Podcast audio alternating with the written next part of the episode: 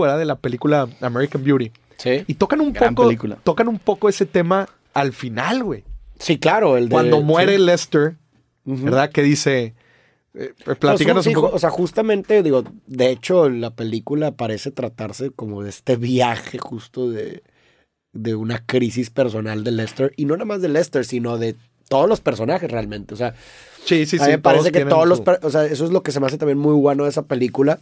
Que el protagonista, o sea, sí sabe, o sea, sí se, se siente que el protagonista, pues evidentemente es Lester, pero los demás también se sienten igual de importantes, es lo chido. O sea, como que cada personaje pareciera protagonista también.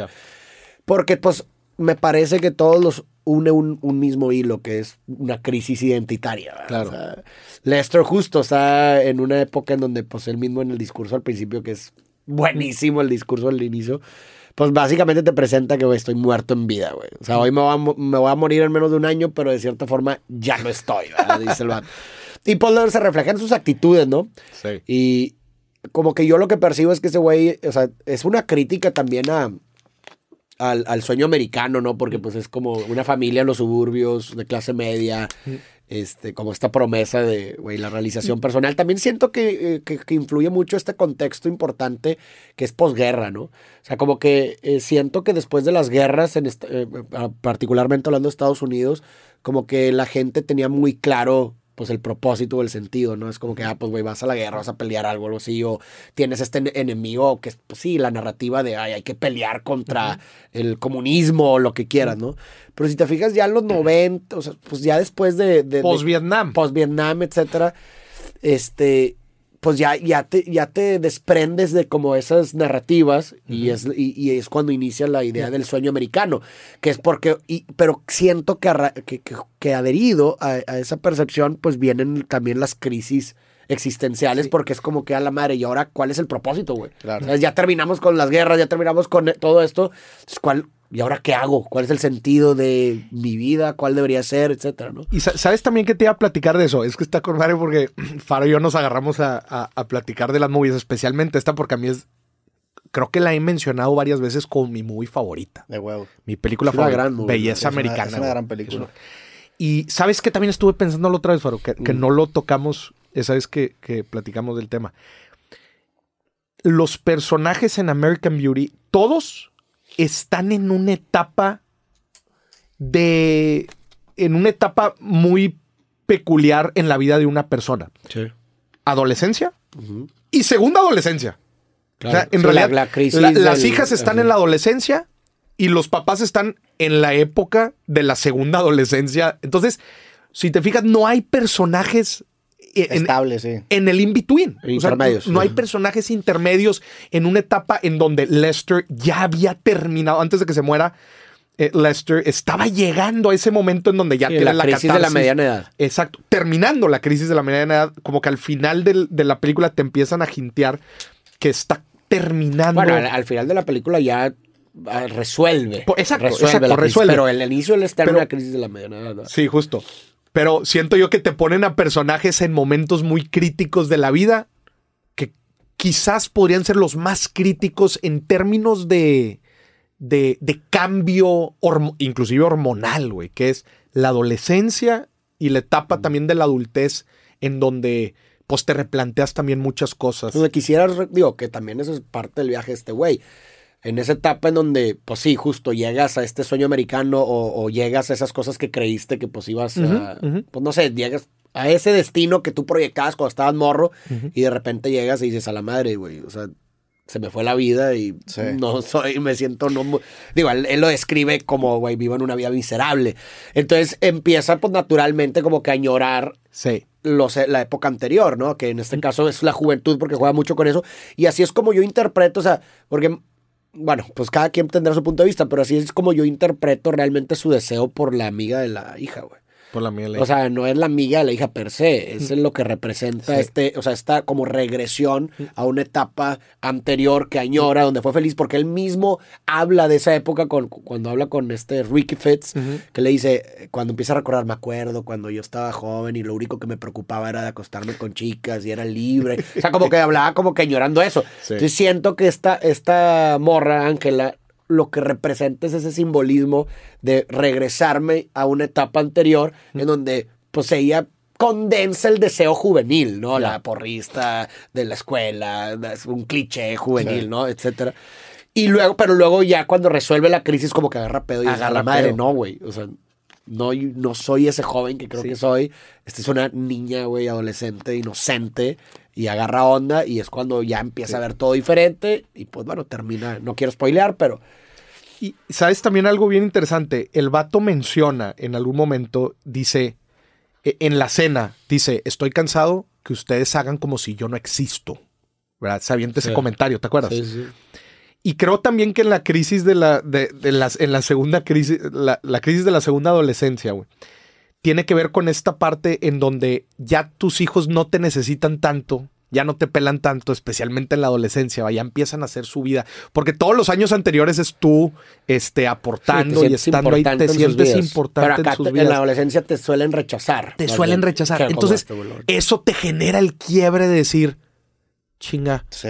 Llevo, llevo trabajando a mi hija 15 años, 16 años, y ahora resulta que no nada más, no nada más ya no me necesita, sino me Me rechaza, rechaza, güey. sí. Y eso genera ese quiebre también de la segunda adolescencia y decir, bueno, ¿y entonces yo qué onda con este? Es que la, sí, la diferencia de rol que acaban experimentando los padres es muy fuerte. Digo, obviamente no ninguno de los dos lo hemos experimentado, pero en un principio acaba siendo como un dios para tu hijo. Sí, o sí. sea, eres la, la, la voz de la razón y las respuestas están en ti. Y termina siendo una persona que ni siquiera quieres estar cerca de, güey. O sea, es de 100 a 0 la Sí, diferencia de... Total. Pero bueno, pues ahí es con donde deben, o sea, pues no sé, quizás sea, sea preciso que entren pues otras fuentes, ¿verdad? Que pues podría ser el trabajo, o De sea, sentido. fuentes de valía, ¿no? Y de sentido. Pero en el caso de Lester Burnham, pues su trabajo era miserable, güey. O sea, su matrimonio no valía madre. O sea, Sí. todas sus facetas de la vida estaban. Por lo Se menos le que fueron de 100 a para. Mí, para mí ese era el simbolismo de la rosa. Ya es que un, un simbolismo recurrente es la rosa, Mm. que es para mí la, la- la belleza superficial, porque la rosa siempre está podada en la película. Mm. Y, y, y, y para mí refleja como la belleza sin sustancia, sin nada detrás, Mm. que es justamente pues todas estas cosas como el sueño americano o, o- o de que el, el- el deseo juvenil, ¿sí me explico? El, el, todas esa estas ide- cosas, idealización. esa idealización, porque todos los personajes en la película, y digo, ahí sí se quieren aventar mi review, yo creo que para cuando salga este episodio ya salió, pero pues todos los personajes de alguna u otra forma se podan, güey, a sí mismos. O sea, todos están todos construyen una imagen de sí mismos alterada, completamente podada. Y que, y por eso es de que Mr. Smileys, güey. O sea, Mr. Smileys es, pues, güey, y, y te atiende un güey sonriendo que está, güey, en un trabajo de la verga, Ay, pero en tiene que sonreír, güey. Hey, I'm Mr. Smileys, how- ¿sabes? O sea, Sí. como que todo está planteado como para jugar con esas, esas carcajas y esas fachadas. La, la morra esta, la Ángela, que según ella, que se acostaba con todos los vatos del mundo y que y resultó que era puro pedo Sí. todo. Sí, sí, sí. este. El único que más o menos no es Ricky Fitz. ¿No? Es el, como que el más auténtico y es el que, güey, da el mensaje como que de la belleza. No, pero sí tenía también su carcasa. Pero yo la interpreté que esa carcasa no, la, no, no era una falta de autenticidad, sino que paradójicamente reforzaba su autenticidad. ¿Por qué? Porque su carcasa era deliberada. Era Sí, para manejar la sí, relación sí, con su papá. Sí, o sea, no, era, que no era los- una sumisión de que, ah, güey, le tengo miedo. No, era de que, güey, para manejarlo. O sea, Sí. paradójicamente reforzaba su autenticidad. Y ese güey es el que da el mensaje el, pues, de la belleza, ¿no? De la o sea, lo, lo que sugiere la película de la verdadera belleza, ¿no? Que justamente están en los... eh, porque el vato decía, está bien interesante porque el güey decía que la, la cosa más bella que ha visto en su vida era una grabación de una bolsa, la famosa escena De la bolsa. de la bolsa que está así güey, bailando Sí, sí, con el sí. viento. Y que, y, que, y, y que también había grabado, a, a- está bien denso, pero que había grabado a una indigente que había muerto de frío y que, güey, la grabó porque se le hizo, la vio, vio su cara de tristeza y se le hizo hermoso, güey. Entonces el vato, le- entonces cuando la, la, la Jane le pregunta que qué veía en esas cosas, el vato responde, belleza, güey. Pero pues me parece que ahí el mensaje es como que, el, eh, que la belleza es, o sea, es- y también te acuerdas de la calcomanía en el escritorio de Lester, que Look dice closer. look closer, o sea, y mirar más allá. Siento que por ahí va, o sea, el mensaje realmente es que sí, güey, o sea, todas esas cosas que para cualquiera serían como, güey, qué pedo, ni de pedo, pues el mensaje es como ver más allá de lo superficial, o sea, no está viendo, también cuando muere Lester, el vato sonríe un segundo, ¿te acuerdas? Ah, Sonríe sí, un segundo sí, y luego ya se...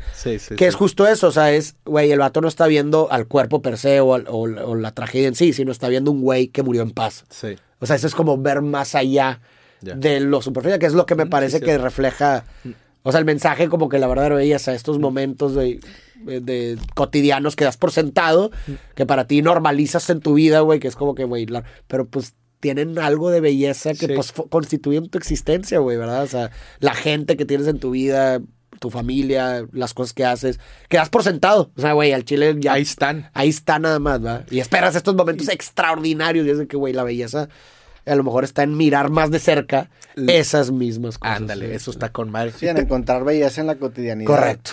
Pe- Pero, mira, pero sugiere que para hacerlo tienes que mirar más allá. Sí. Porque pues en tu lente cotidiano, pues, no, pues ya lo normalizaste, güey. Sí. O sea, tienes que encontrar la belleza en la bolsa bailando Exacto, el aire. sí. Y terminamos hablando de esto porque tú justo estabas hablando, dijiste de, de cuando yo me muera, creo que lo que me voy a acordar son de esas Ajá, pequeñas exacto, cosas. Digo, hay una sorpresa ahí para la gente al final. eh, si no la ha visto, ¿verdad? Creo que es una de las partes más chingonas. A mí el final me encanta, güey. O sea, creo que Sí. trae, está muy Tengo emotivo. mucho sin verla, güey. O sea, yo la, la vi, la vi de. Al chile vuelve a ver. No, Sí, vuelve a ver. Hola, soy Roberto Martínez y te quiero recordar que este episodio completo y todos los demás de mi podcast creativo están disponibles totalmente gratis en YouTube y en Amazon Music. Por allá nos vemos.